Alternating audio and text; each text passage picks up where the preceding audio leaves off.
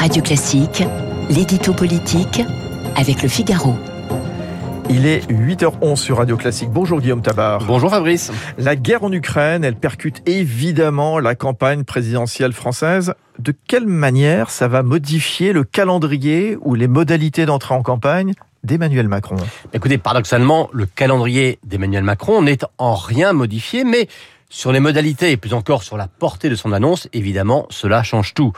Euh, on le sait, hein, le président sortant avait de toute façon choisi d'attendre le tout dernier moment, à savoir cette semaine où nous sommes, pour entrer en lice, mais avec un argument qui est devenu caduque du jour au lendemain. Euh, vous vous souvenez, hein, si l'Élysée prévenait qu'il fallait attendre, c'est que le président attendait d'une part que la situation sanitaire soit maîtrisée, bon, ça on peut penser que c'est le cas, et puis, argument plus récent, que la situation internationale soit apaisée.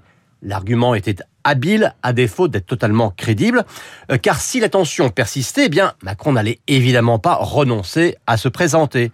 Eh bien, on y est. Loin de l'apaisement, on a carrément basculé dans la guerre et les chefs de l'État ne peut plus reporter l'échéance. Eh bien, il suffit de renverser l'explication. L'attente d'un retour à la normale était un prétexte la bascule dans le scénario le plus dramatique qui soit devient un argument pour se poser en capitaine dans la tempête. Alors justement, euh, Guillaume Tabar, cette situation, est-ce qu'elle va compliquer ou faciliter la campagne d'Emmanuel Macron? Écoutez, disons qu'elle va la simplifier, mais d'ailleurs c'est vrai pour l'ensemble des candidats. Le premier tour, on le sait, hein, c'est dans 40 jours, et on n'imagine pas la fin de cette séquence en quelques jours. Ce qui veut dire que la campagne va être dominée, si ce n'est accaparée, par les questions de défense et d'équilibre du monde, et que ça va, de facto, reléguer au second plan tous les autres thèmes de campagne, que ce soit le pouvoir d'achat, l'école, l'environnement ou l'immigration, du moins dans les termes où cette question était abordée jusqu'à présent.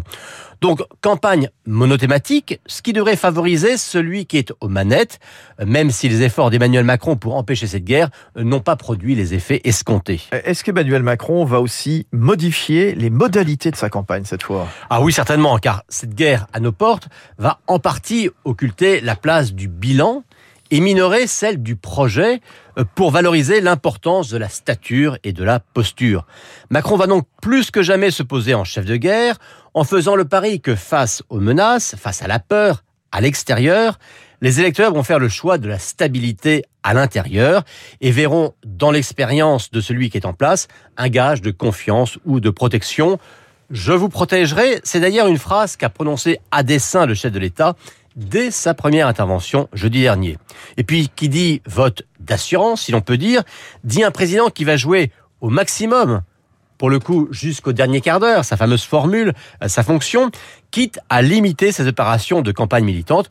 Si vous voyez par exemple, il est déjà question de reporter le premier meeting qui était prévu à Marseille samedi. Merci, bonne journée. Guillaume Tabar du Figaro, rendez-vous demain sur Radio Classique. Il est 8h04.